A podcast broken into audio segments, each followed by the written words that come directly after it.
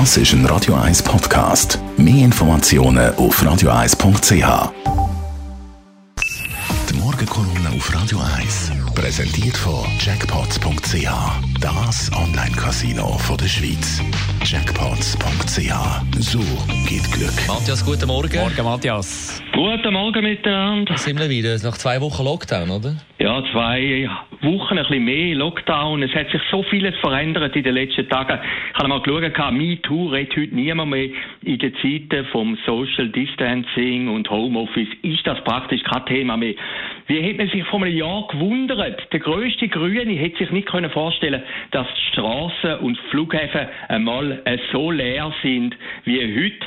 Schweizer Fernsehen, wo ein bisschen in Vergessenheit geraten ist, hat Quoten im Moment, wie zu Teleboy-Zeiten. Aber dort zeigt sich dann auch wieder der Widerspruch. Alle Medien werden im Moment überdurchschnittlich hoch konsumiert, aber das Werbeaufkommen ist sehr gering. 80 Prozent, sagt man, sei die Werbung eingebrochen. In den Zeitungen hat es weniger Inserat im Moment, weder in den nordkoreanischen Zeitungen.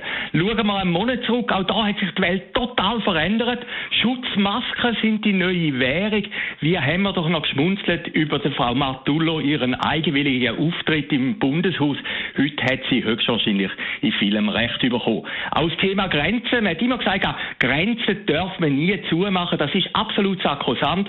Wenn man heute an Grenzen fährt, eben bei dir aus Neglisau, Mark, oder bei Diessenhofen, es ist wie im Zweiten Weltkrieg. Die Schweiz ist völlig abgeschottet vom Ausland. Aber auch andere Grenzen. Zwischen Deutschland und Frankreich hat man ja immer gesagt, da wird es nie mehr einen Grenzzaun geben. Heute steht dort auch eine Grenze. Es zeigt, die Welt hat sich total verändert in einer Art, die man sich gar nicht hätte vorstellen können. Und als Kolumnist erhebt man ja immer ein bisschen den Anspruch, man wüsste alles, man habe irgendeine Richtigkeit pachtet, geht an mir so. Aber ich habe mich auch total geirrt. Ich habe vor zwei Wochen gesagt, die große Gefahr ist, dass sich die Schweiz vom Tessin entfremde. Jetzt tritt das totale Gegenteil ein. Tessiner wollen eigentlich nichts mehr wissen von der Schweiz aus Sicherheitsgründen. Heute der Gesundheitsdirektor vom Kanton Tessin im Blick, der sagt, wenn ihr uns wirklich gern habt, ihr Deutschschweizer, wenn ihr uns mögt, wenn ihr uns liebt, dann kommen bitte nicht ins Tessin.